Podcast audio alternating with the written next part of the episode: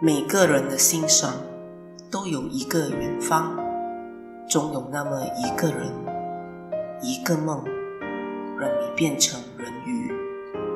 为了那个远方，化成泡沫，不问值不值得，只问愿不愿意。欢迎来到人鱼城堡，我是人鱼城堡的女王，炫主播。每个周末晚上，一杯咖啡，听一个故事，我只要你幸福。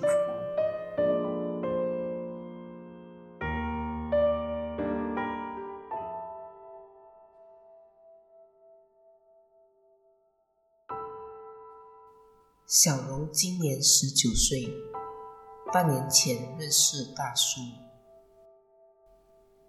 从乡下的中学毕业后，小龙来到镇上的酒吧工作。小龙在高中的毕业成绩不算太差，如果有机会，他还是想继续读书。乡下的人都说，读多一点书可以找到好一点的工作。让妈妈过比较好的生活。读书是穷人家的孩子唯一的出路，偏偏读书需要钱。在酒吧工作，除了可以赚一点卖酒的佣金，陪酒客喝酒时，如果酒客高兴，还可以获得他们打赏的小费。一天，大叔和往常一样，下班之后来到酒吧喝酒。帮他开酒后，或许是因为小龙个子娇小，让他觉得小龙还是学生。他随口问了一句：“那么年轻就不读书了？”小龙凑近他的耳边问说。我要读的话，你会供我吗？没想到，大叔竟然说：“如果你认真要读书，明天就去找学校报名，然后把学费单交给我。”小荣以为大叔发酒疯开玩笑，但是经他这么一提，小荣突然想起自己出来小镇工作的理想。和初心。隔天一早，小荣找了一家学院，报读了会计专科。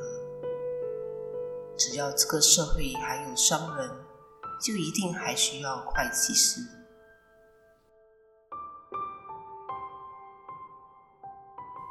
小荣也不确定什么时候会见到大叔。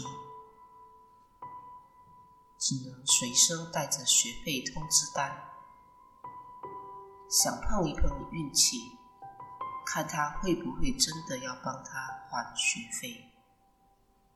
当天晚上，大叔果然还是来到了酒吧。小龙鼓起勇气，从口袋中拿出学费通知单，交给大叔。他看了一眼，再望了小龙一下，什么也没，只是随手塞进裤子的口袋。小龙原本以为希望落空了，没想到隔天，他拿了一张支票，足够小龙缴付两个学期的学费。大叔年近半百，岁月让他充满成熟深沉的魅力。小龙常常被他言谈之间的从容和豁达深深的吸引。大叔在酒吧总是尽情的喝酒，沉醉在吉他歌手的歌声中。小龙从没见过爸爸长什么样子，会像大叔这样吗？妈妈和爸爸的故事说来荒唐，妈妈连与他一张合照也没有。住在伐木区山边的妈妈，有一个小小的饮料档，只知道爸爸是伐木工人。据说，小龙爸爸进入山区伐木之前，曾经在妈妈的档口购买饮料，两个人一眼就对上了。那之后的几个月，他偶尔从伐木区出来，都会和妈妈回家。每次离家时，都会给妈妈几百块。最后一次见面，爸爸塞了整千块钱，也没特别说什么。三个月后，妈妈发现自己怀孕了。可是爸爸从此再也没有出现。妈妈生下小龙之后，才知道森林被砍光了，要建大水坝。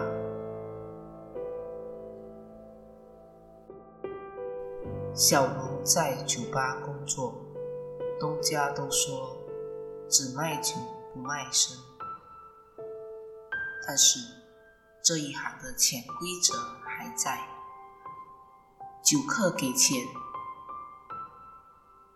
不是买欢就是买色。更何况这位大叔给了小龙两个学期的学费，但是大叔那天喝酒买单后，竟然也没有向小龙提出任何的特别要求。反倒是小龙觉得应该还他一些什么，以表示感激。开学后一个星期，一次下班后，见大叔还在酒吧，小龙问他能不能陪我走回宿舍，就在附近。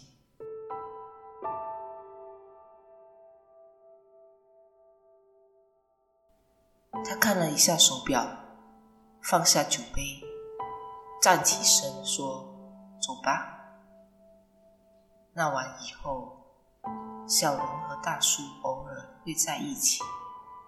小龙猜想，自己绝对不是他的唯一。小龙决定自己半工半读，赚取生活费，再也没有向大叔开口要钱。这是小龙留给自己最后的尊严。有一次，躺在大叔身边，小龙问他：“你为何不像其他男人一样结婚？”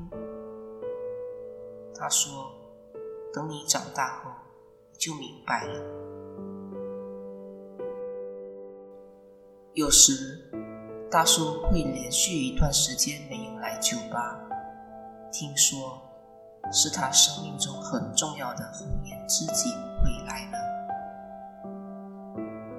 能够陪在大叔的身边，就当是还债吧。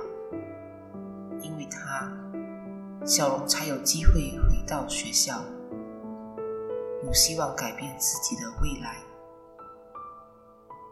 至于他爱不爱小龙，好像都不重要了。我今年四十五岁，三十三岁那一年认识哲明，两个人被父母拉到相亲活动中认识了。虽然大家都讨厌相亲，可是哲明在活动中与我合唱了一首张学友的《你最珍贵》之后，竟然想安定下来了。哲明向我要了联系方式。我们相亲之后，还一起吃了两顿晚饭，看了一场画展。第三次见面，哲明便对我说：“以后老了还要在一起，互相照顾。”就这样，两个人一起过了十多年。我们没有结婚，也没有小孩，老了，父母也不再说什么了。其实，很多人都说，两个性格相近的人不能一起生活。哲明比我大五岁，我欣赏这个男人，总是能够随心所欲，又豁达又潇洒。两个人彼此在各自的天空飞翔，哲明总是放心地说：“无论你飞得多远，你都会回到我的身边。”他了解我。就像了解他自己一样透彻。我们两个人平时各忙各的，这么多年过去了，每次见面都还是有聊不完的话题。我们同样害怕被依赖、被黏人、被过问太多。我曾说过。如果要两个人像普通夫妻那样一起生活，朝夕相处，那样反而容易令我感到窒息。我们一定会提早结束感情。我也谈过几次恋爱，只是每次到了男方谈婚论嫁的时候，我就开始理性一百零一分，选择抽身而退。我也不想蹉跎对方的人生，最后只能分手。父母不愉快的婚姻，让我对沉默感到不安。不想生孩子，因为总是觉得人类的社会。前途一片黑暗，也没有必要把下一代带来这个世界受苦。既然不想生孩子，又何必结婚呢？除了哲明，我并不是没有其他追求者，不是没有心动过。与哲明在一起的时间，我们也分开过几次。只是不知何故，我的感情磁场总是被哲明牵引着。对于从前那些想要与我结婚生子的男人，我也只能说抱歉。哲明还有其他的女伴，我当然知道。至于他和谁睡过，我从来不过问。既然我选择自由，不能常常陪在哲明身边，那么哲明也有自由选择在其他时间陪伴他的对象。这就是游戏规则。男女有别，女人四十五，再美丽也只能说风韵犹存。男人五十。总还会有小女生说哲明魅力十足。我并没有浪费生命和时间去驯服浪子，我始终觉得哲明的心里有我就好了。这几十年，我全力打拼事业，做一个经济独立自主的女人，生活的安全感。终究是自己给自己的。我今年五十岁，三十八岁那年被老妈子拉去一个相亲活动，认识了楚玲。主办单位安排我与这个短头发的女生合唱了一首歌。过后，我竟然有了一个想法，就这样和她过下半辈子吧。忘了是第几次约会，我便说会陪他到老，结果就这样一起度过了十多年。我们没有结婚，也没有小孩。人家都说，两个性格相近的人不能一起生活。楚林比我小五岁，我欣赏他在各方面都能独立自主。不过，以前他只会打电话找维修师傅，和我在一起之后，还是我承包了修水管和换灯泡的工作。我们彼此在各自的天空飞翔。楚林经常出差，不过如果他回来，我会把时间都留给他。虽然我们聚少离多，但我觉得我们心里还是很靠近的。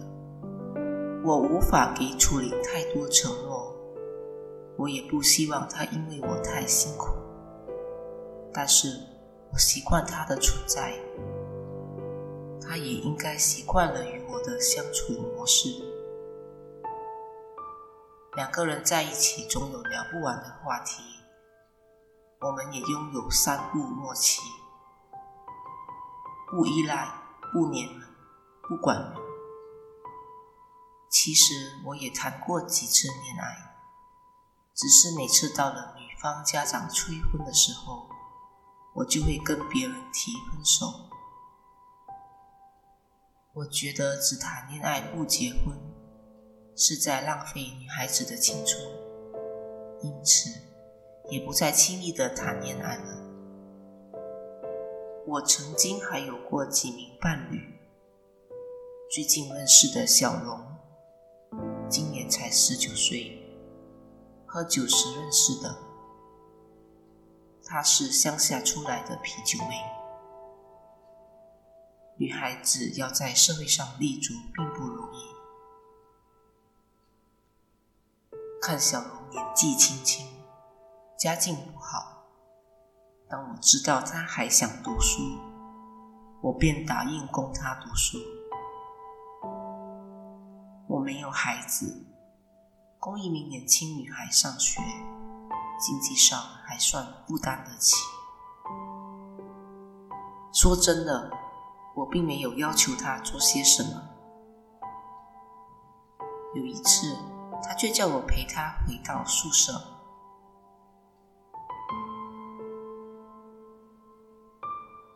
到了宿舍后，他邀请我进屋喝水。入屋后，小龙双手把啤酒妹制服裙子后背的拉链往下拉，连身短裙从肩膀滑落到地面，看着她赤裸裸的站在我面前，有哪一个像我这种中年气盛的男人，能经得起年轻美眉的诱惑？我没想过要让小龙跟我一辈子。他毕业的时候，应该会懂得一些人生道理，懂得如何在社会中求存。如果他要离开我，我一定会放生。他毕业的时候应该才二十二岁，刚好可以开展他的另一段精彩人生，好好过他的生活。